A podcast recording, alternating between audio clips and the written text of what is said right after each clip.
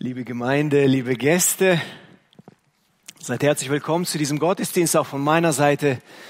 Ihr hört es vielleicht, ich bin ein klein wenig angeschlagen, aber ich hoffe, ihr könnt mich trotzdem gut verstehen. Ja, gut, ich sehe es an euren Gesichtern. Sehr schön. Ja, ich freue mich, euch heute wieder mit in das Wort Gottes zu nehmen, dass ihr unter das Wort Gottes gestellt werdet, dass ihr davon ernährt werdet mit dieser gesunden, guten und geistlichen Kost, ja, die lebenswichtig ist für unser geistliches Leben. Paulus sagt äh, zu Timotheus in 1 Timotheus äh, Kapitel 4, dass er sich ernähren soll und er sich auch ernährt mit den Worten des Glaubens und der gesunden Lehre. Genau. Und unseren Text, den wir heute finden, den finden wir heute in Lukas Kapitel 10. Schlagt mit mir auf, die eine Bibel dabei haben, Lukas Kapitel 10.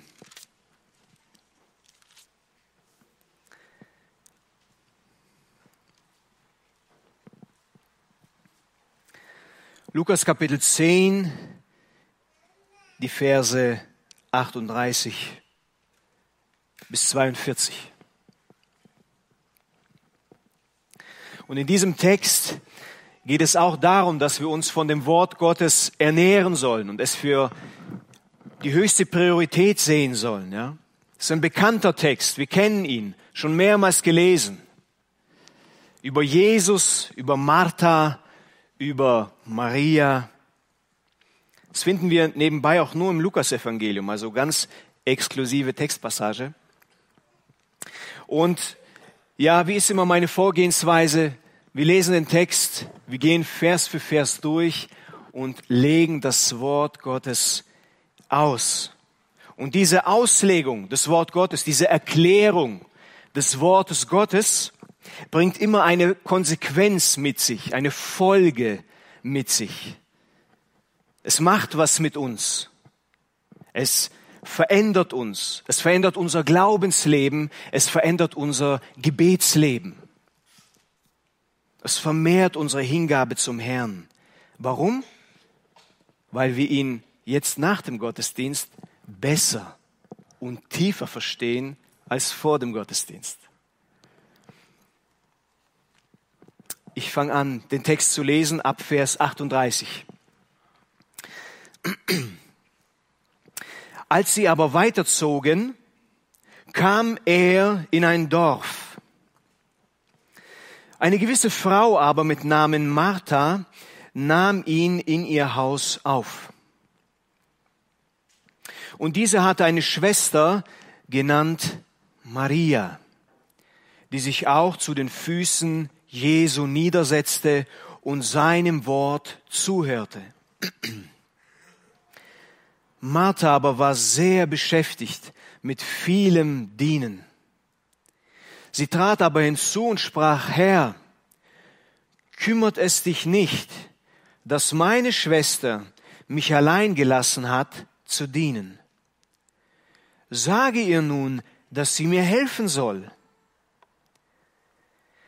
Jesus aber antwortete und sprach zu ihr, Martha, Martha, Du bist besorgt und beunruhigt um viele Dinge.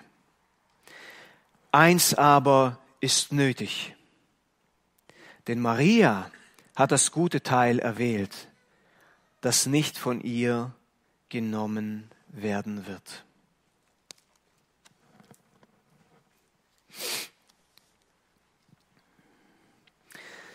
Genau, wir fangen an in den Versen, in dem Vers 38. Als sie aber weiterzogen, kam er in ein Dorf. Eine gewisse Frau aber mit Namen Martha nahm ihn in ihr Haus auf. Wenn wir den gesamten Kontext beachten, sehen wir, dass Jesus schon in Lukas Kapitel 9, Verse 51 seinen Blick auf Jerusalem gerichtet hat. Dort wollte er hinreisen mit einem Auftrag, nämlich für die Menschen dieser Welt zu sterben. Als das geschlachtete Lamm. Das war sein Ziel, für uns Errettung zu schaffen. Aber auf dem Weg dorthin nach Jerusalem durchquerte er noch sehr viele Städte, sehr viele Dörfer und unter anderem kam er hier in ein gewisses Dorf, so lesen wir. Anhand von Johannes 11 wissen wir auch, welches Dorf es war, wie das Dorf hieß. Es war das kleine Dorf Bethanien. Bethanien. Und das lag, so lesen wir auch an anderen Bibelstellen, etwa ja 15 Stadien von Jerusalem weg. Also das war nicht weit. Es war drei Kilometer, würden wir sagen, halbe Stunde Fußweg ja von Jerusalem entfernt. Und Jesus war dort nicht nur einmal in diesem Dorf in Bethanien, sondern auch schon mehrere Male. Wir lesen auch an verschiedenen Stellen, dass er dort übernachtete. Ja, er war im Hause Simons, da, den Jesus wahrscheinlich auch vom Aussatz befreit hatte. Und dann war er auch hier, wie in unserem Kontext, im Hause von Martha. Ja, Martha. Genau, und in diesem Dorf lebte gerade diese Frau, Martha, und es ist interessant, also dieser, dieser Name, Martha, er bedeutet Herrin. Herrin. Und wir sehen auch, sie wird immer als Erste genannt. Immer kommt erst Martha, ja, und dann Maria und Lazarus. Sie war praktisch die Hausherrin oder die Hauswirtin, ja, die alle bewirtet hat. Sie war die Schwester von Maria und die Schwester von Lazarus, den Jesus auch später in Johannes Kapitel 11 aus den Toten auferweckt hat. Sie war, so lesen wir auch in Johannes 11, eine Jüngerin Jesu. Sie war von Jesus geliebt. Ja. Und sie nahm Jesus in ihr Haus auf. So lesen wir. Sie nahmen in ihr Haus auf. Dieses Wort aufnehmen, Hypodechomai, das bedeutet jemanden unter sein Dach aufnehmen, jemanden gastfreundlich beherbergen, aufnehmen. Ja? Also Jesus war bei Martha herzlich willkommen. Ja, Geschwister, Friede, Friede dem Haus, welches unseren Herrn Jesus Christus bereitwillig aufnimmt, nicht wahr? Welches ihn gerne aufnimmt. Wisst ihr, wenn wir, ich habe mal die Kapitel davor gelesen und dort sehen wir, dass Jesus durch Samaria geht. Er kam in ein Dorf und die Leute nahmen ihn nicht auf in sein Haus. Und dann schickt er danach seine 70 Jünger hinaus und sagt, geht in die Dörfer, geht in die Städte, ich werde nachkommen und er sagt, wenn sie euch dort aufnehmen, dann nehmen sie mich auf. Wenn sie euch ablehnen, dann lehnen sie mich ab. Und dort gab es einige, die ihn aufgenommen haben, aber auch viele, die ihn abgelehnt haben. Für die einen, die ihn aufnehmen, was? Friede. Für die anderen, die ihn ablehnen, was? Gericht.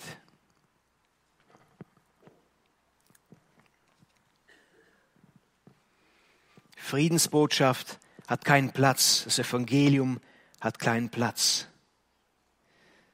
Frag mich, wie das bei uns heute ist, ja, in unserem Haus.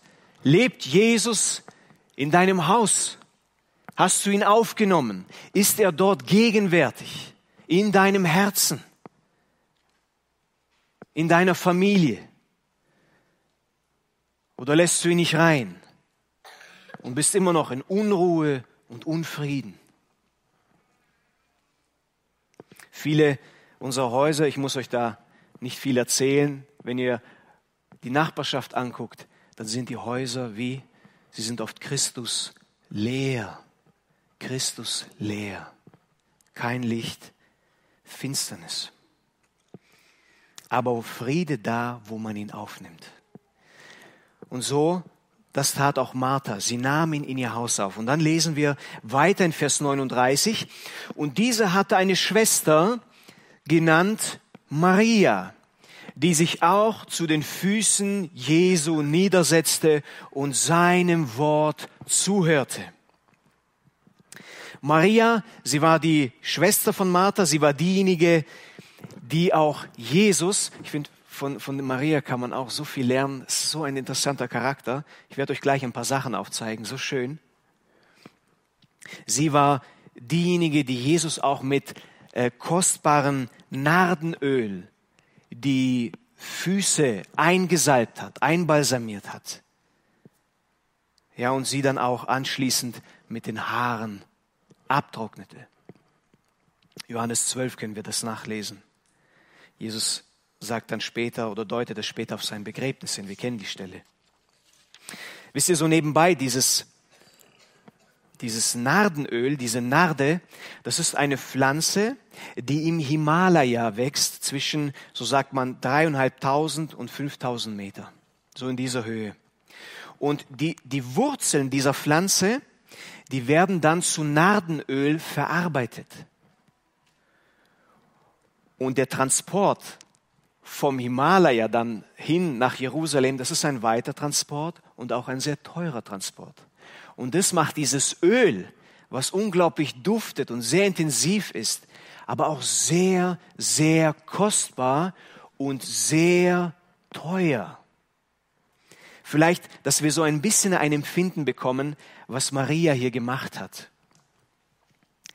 Judas sagt in Johannes 12, Vers 5, gerade in diesem Kontext, er sagt, warum hat man dieses Salböl nicht für 300 Dinare verkauft und es den Armen gegeben? Das sagt er aus einem falschen Motiv, aber man sagt ungefähr 300 Dinare. Und aus der Schrift sehen wir, dass wenn du einen ganzen Tag arbeitest, einen Arbeitslohn könnte man sagen, für einen ganzen Tag ist ein Dinar. Jesus nennt auch so ein Gleichnis in Matthäus 20. Überleg, du arbeitest einen ganzen Tag, was kriegst du? Ein Dinar. Also wie viel musst du für das Nardenöl arbeiten? 300 Tage. Also nicht ganz ein Jahr, aber fast ein Jahr.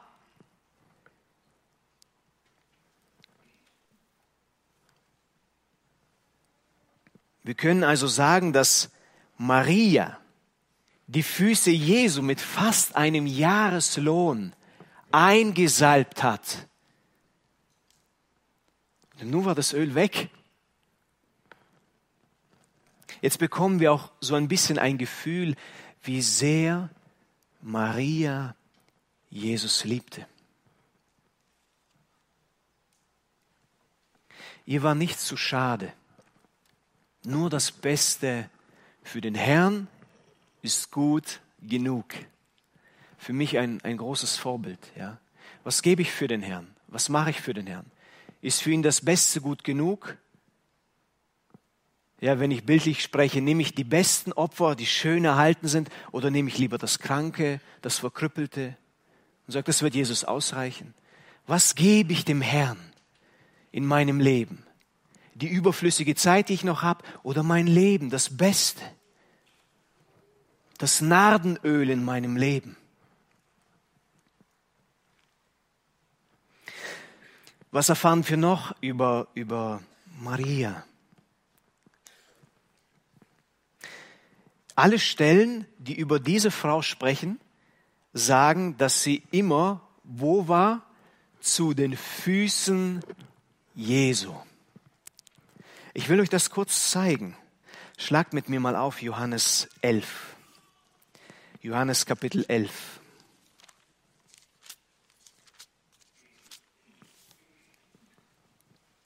Johannes Kapitel 11, die Verse 32. Da geht es gerade darum, dass Lazarus verstorben ist und Jesus kommt. Alle sind in Trauer. Und dann heißt es hier in Vers 32, als nun Maria dahin kam, wo Jesus war und ihn sah, fiel sie ihm zu Füßen und sprach zu ihm, Herr, wenn du hier gewesen wärst, so wäre mein Bruder nicht verstorben. Wo ist Maria? Sie fiel zu den Füßen Jesu nieder. Und jetzt schlag mal ein Kapitel weiter auf, äh, Johannes 12. Da geht es gerade nochmal um dieses Salböl, das Nardenöl. Und ich lese ab Vers 2. Sie machten ihm nun dort ein Abendessen und Martha diente. Lazarus aber war einer von denen, die mit ihm zu Tisch lagen. Da nahm Maria einen Pfund Salböl von echter, sehr kostbarer Narde und salbte die Füße Jesu und trocknete seine Füße mit ihren Haaren. Wo ist Maria? Zu den Füßen Jesu. Und auch hier, wenn wir in unserem Kontext, zu unserem Kontext zurückgehen, wo sehen wir Maria hier? Zu den Füßen Jesu.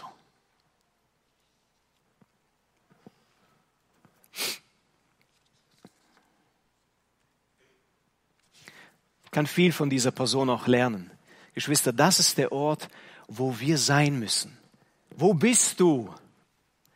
Bist du immer unterwegs oder sitzt du zu den Füßen Jesu? Ich denke immer, wenn ich mich so in die Lage von Maria hineinversetze, wie wunderbar muss es gewesen sein, dort bei Jesus zu sitzen und ihm zu lauschen, ihm zuzuhören. Ja, dort redet nicht irgendeiner. Dort redet der Schöpfergott, ja, der vollkommene Lehrer. Jedes einzelne Wort, das er sprach, jeder einzelne Satz, alles, was aus seinem Munde hervorging, war richtig, war gut. Es bedarf keiner Korrektur. Es war perfekt göttliche Wahrheit, ja, die reinste Form, die reinste Essenz.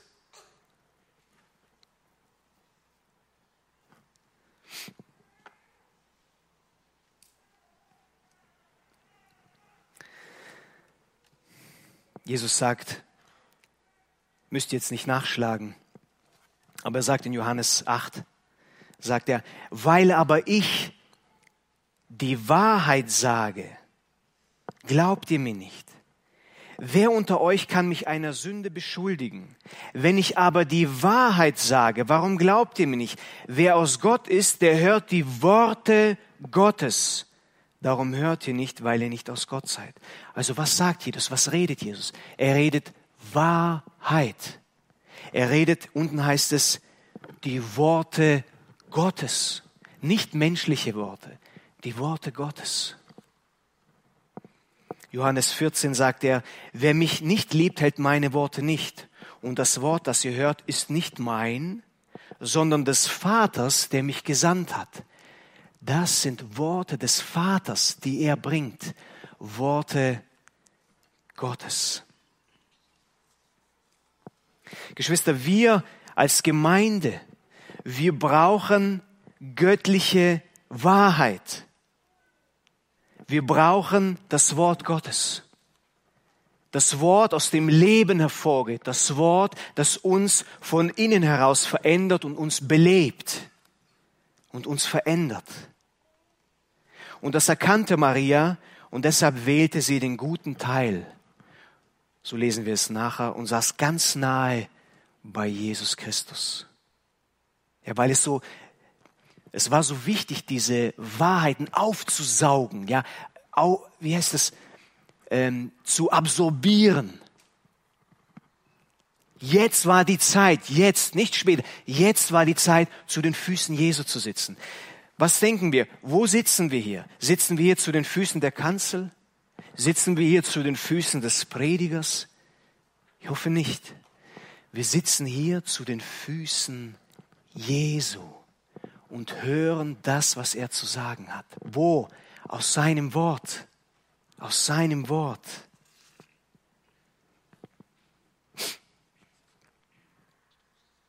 Maria hat das gute Teil erwählt. Der Psalmist, Psalm 119, sagt, Vers 72 zum Beispiel, Besser ist mir das Gesetz deines Mundes als Tausende von Gold und Silber. Vers 103, wie süß sind meinem Gaumen deine Worte, mehr als Honig meinem Mund. Ja, also wir brauchen das Wort Gottes. Und deswegen ist auch Jesus von Stadt zu Stadt gezogen, von Dorf zu Dorf gezogen, gereist und hat was gelehrt? Gottes Wort, das Evangelium. was wir brauchen. Überall, auch hier, wie wir sehen, bei Martha und Maria. Ja. Geschwister, ich will es nochmal sagen. Viele, vielleicht als Gläubige denken wir oft, oh, wie schön. Oh, jetzt Jesus hier direkt zu sehen, unter seinen Füßen zu sitzen, so wie Maria. Oh, da will ich auch hin, da will ich. Aber Geschwister, was haben wir hier? Was haben wir hier? Das ist das Wort, das aus dem Munde Jesu geht. Hier ist es in schriftlicher Form. Wir sitzen zu den Füßen Jesu und hören sein Wort. Ihr seid unglaublich privilegiert, so wie Maria damals. Wir sind unglaublich privilegiert.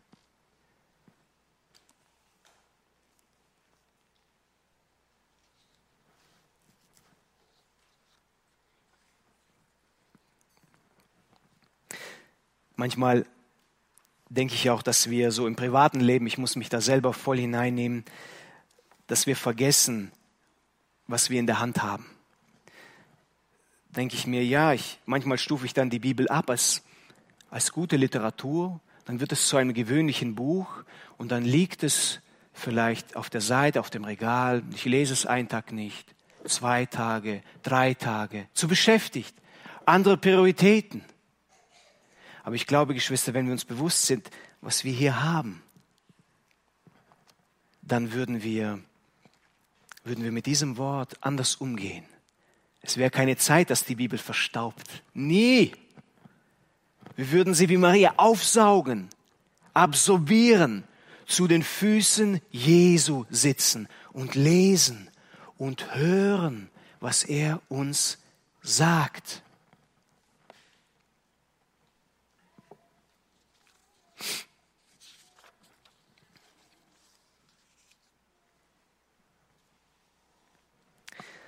Wir lesen weiter in Vers 40.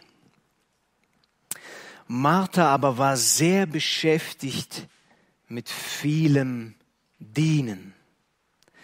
Sie trat aber hinzu und sprach, Herr, kümmert es dich nicht, dass meine Schwester mich allein gelassen hat zu dienen. Sage ihr nun, dass sie mir helfen soll.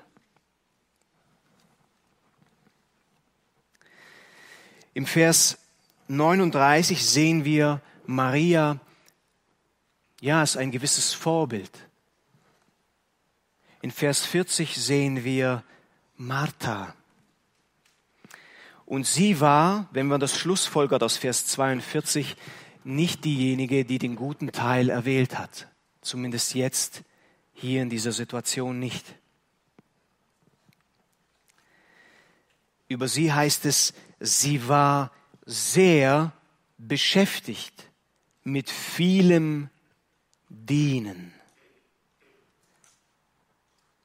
Martha war in sich eine sehr fleißige und eine sehr eifrige Frau. Und das ist auch gut so. Das ist auch gut so. Und das brauchen wir. Als Christen sollen wir nicht faul sein. Die Bibel unterstützt diesen Fleiß, sie unterstützt diesen Eifer und lobt es. In Sprüche sehen wir es zuhauf, überall. Ihr müsst nicht nachschlagen. Sprüche 10, Vers 4. Eine nachlässige Hand macht arm, aber eine fleißige Hand macht reich. Die Hand der Fleißigen wird herrschen, eine lässige aber muss Zwangsarbeit verrichten. Sprüche 12. Sprüche 13. Die Seele des Faulen gelüstet nach vielem und hat doch nichts. Die Seele der Fleißigen aber wird reichlich gesättigt. Die Bibel lobt sowas. Auch was Maria macht, diesen Fleiß, diesen Eifer, dieses Dienen. Es ist an sich gut. Und wenn wir auch gerade denken an die, an die Frau in Sprüche 31, die tüchtige Hausfrau, ja, ganzes Kapitel drüber. Es ist lobenswert. Aber was war das Problem? Schaut mal her. Es heißt, Martha war sehr beschäftigt, überbeschäftigt. Ja, im Griechischen steht hier Peres Pau und es bedeutet hin und her gerissen, hin und her gezogen sein, ganz in Anspruch genommen sein, sehr beschäftigt sein. Also wir könnten sagen, Martha war in, in dieser Situation so sehr äh, mit Dienen abgelenkt, so sehr mit Dienen beschäftigt, dass sie das Wesentliche aus den Augen verloren hat. Was war es? Was war jetzt in dem Moment das Wesentliche, das Elementare? Es war zu den Füßen Jesu zu sitzen und ihm zuzuhören.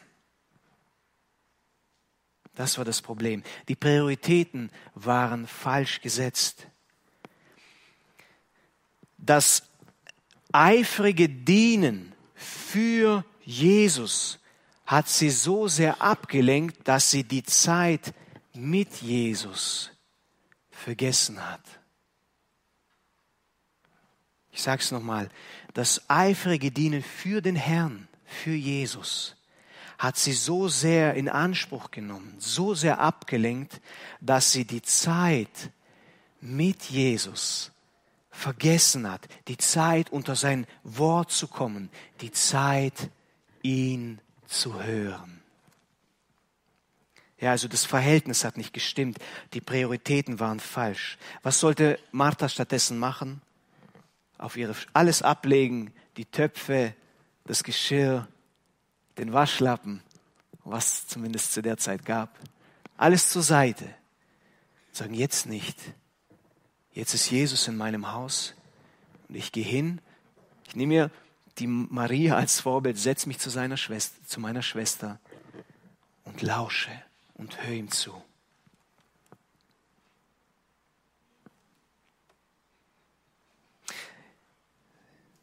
Ich sage, bevor wir anfangen, Martha auch, ja, vielleicht zu verurteilen, sollen wir zuallererst natürlich auch auf uns selbst schauen, nicht wahr? Auf unser Leben. Wie sieht's da aus?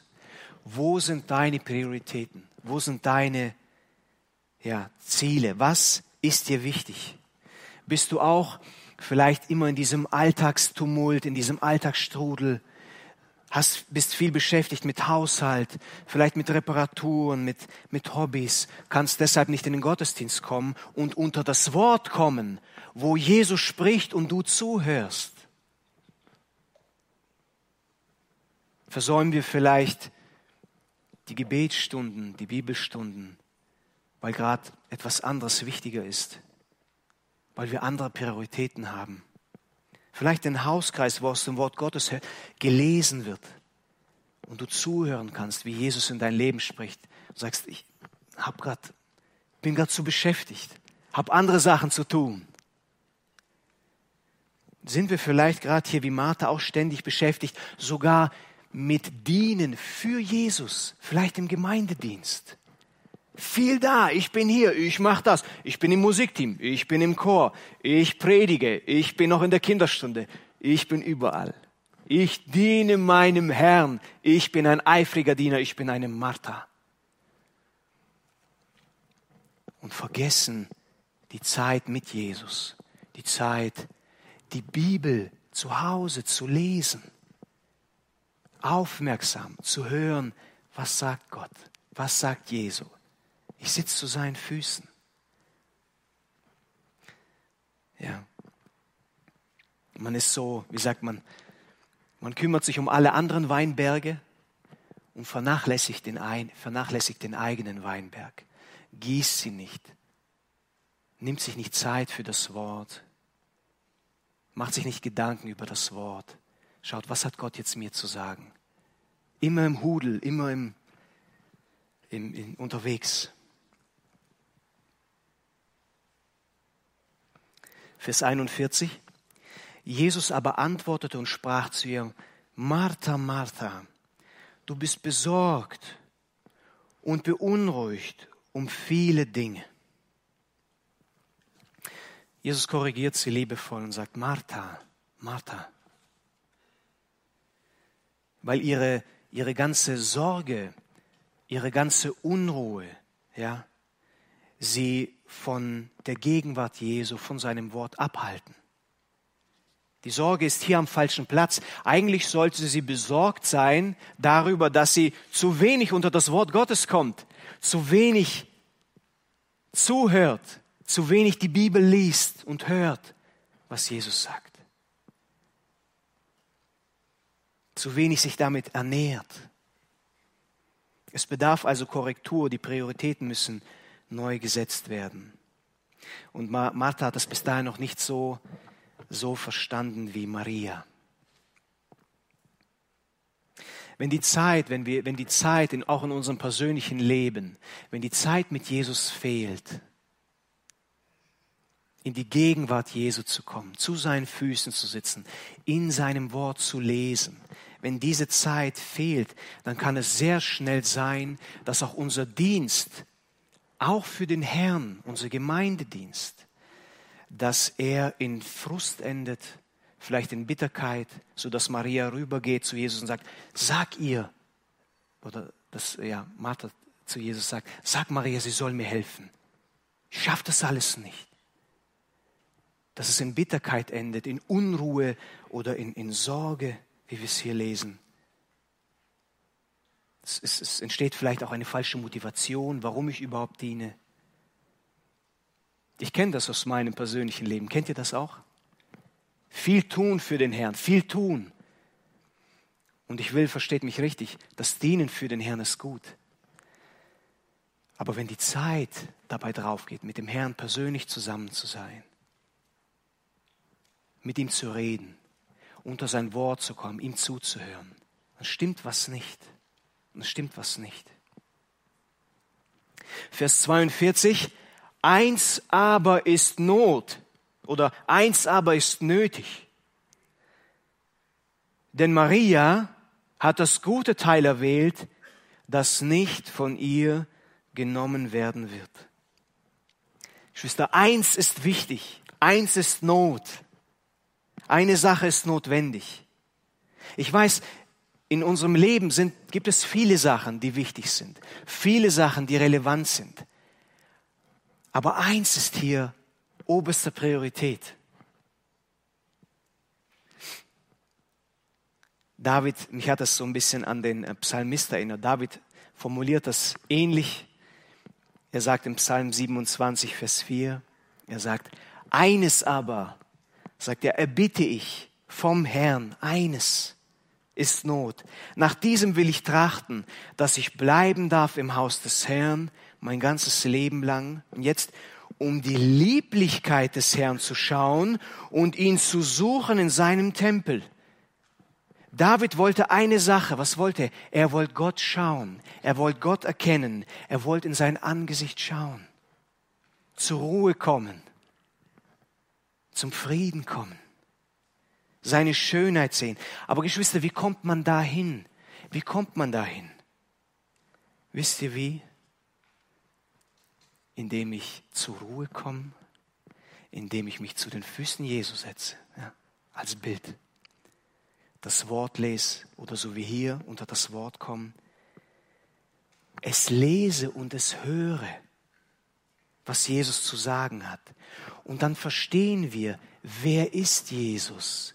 Wie ist Jesus? Was hat er für mich getan? Dann sehen wir die Lieblichkeit des Herrn. Dann sehen wir hier in sein Angesicht. Wo, wo sehe ich das Angesicht Jesu? Wo muss ich suchen? Hier musst du suchen. Hier musst du Zeit verbringen. Und ich finde immer, wisst ihr, je mehr wir uns auch mit dem Wort Gottes beschäftigen, und hören, was Gott uns zu sagen hat, das verändert alles. Das verändert deine, deinen Dienst, auch deine Hingabe zum Herrn. Es verändert auch dein Gebetsleben. Wisst ihr, wenn wir beten und sagen wir, wir beten sehr oberflächlich, so, weil wir ja halt oberflächlich beten, dann sage ich, warum ist das oft so? Weil wir eine oberflächliche Sicht von Gott haben und weil wir das jetzt so wenig kennen. Wir kennen es zu wenig. Ja, warum kennen wir es zu wenig? Ja, weil wir zu wenig Zeit haben und nicht darin lesen. Oder schnell, schnell lesen und oberflächlich lesen und vielleicht einen Haken setzen und sagen, jetzt passt's. Aber Geschwister, ich will euch ermutigen, ja, nehmt euch Zeit für das Wort, nehmt euch Zeit zu Hause zu den Füßen Jesu zu sitzen und zu hören, was er in seinem Wort dir persönlich auch zu sagen hat. Und dann verstehst du ihn besser und tiefer. Und das hat Folgen auf dein ganzes Glaubensleben. Ich hoffe, wir verstehen das. Geschwister, setzt, lasst uns unsere Prioritäten richtig setzen und unter die göttliche und lebendige Wahrheit kommen. Ich bin zum Schluss gekommen und würde gern noch zum Abschluss beten. Lasst uns gemeinsam aufstehen.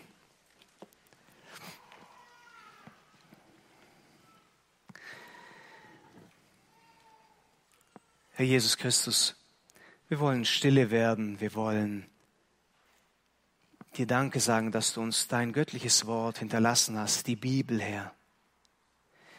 Herr, vergib mir, vergib uns, dass wir ja oft mit dem Wort vielleicht ja nicht, nicht richtig umgehen, dass wir dein Wort vernachlässigen, dass wir vielleicht auch zu beschäftigt sind, keine Zeit haben für dich, keine Zeit zu den Füßen, zu deinen Füßen zu sitzen und zu hören, Herr, zu lauschen, Herr. Es ist so wichtig, Herr, weil dein Wort verändert uns.